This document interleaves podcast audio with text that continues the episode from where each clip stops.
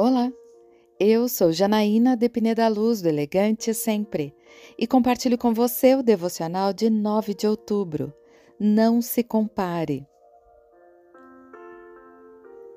Pedro voltou-se e viu que o discípulo a quem Jesus amava o seguia. Este era o que se inclinara para Jesus durante a ceia e perguntara: Senhor, quem irá te trair? Quando Pedro o viu, perguntou: Senhor, e quanto a ele? Respondeu Jesus: Se eu quiser que ele permaneça vivo até que eu volte, o que lhe importa? Siga-me você. João, capítulo 21, versículos 20 a 22. Aqui temos um diálogo interessante entre Jesus, Pedro e o discípulo a quem Jesus amava, geralmente identificado como apóstolo João. Este diálogo ocorreu após a ressurreição de Jesus e é uma parte significativa da narrativa bíblica por várias razões. Primeiramente, é notável o fato de Pedro, um dos apóstolos mais proeminentes e próximos a Jesus, perceber a presença do discípulo amado seguindo-os. Pedro, ao ver João, pergunta a Jesus sobre o destino deste discípulo. Senhor, e quanto a ele? A pergunta de Pedro parece sugerir um desejo de entender qual seria o futuro de João em relação ao chamado divino.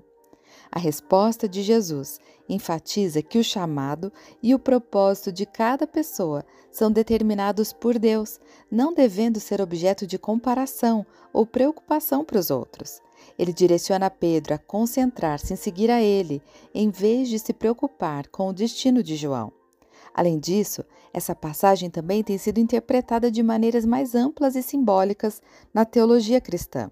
Ela destaca a importância da obediência individual à vontade de Deus, sem se distrair com comparações ou invejas em relação aos outros. Cada pessoa tem um papel único e uma missão específica na vida, e é importante confiar plenamente em Deus quanto ao seu propósito. Eu quero orar com você.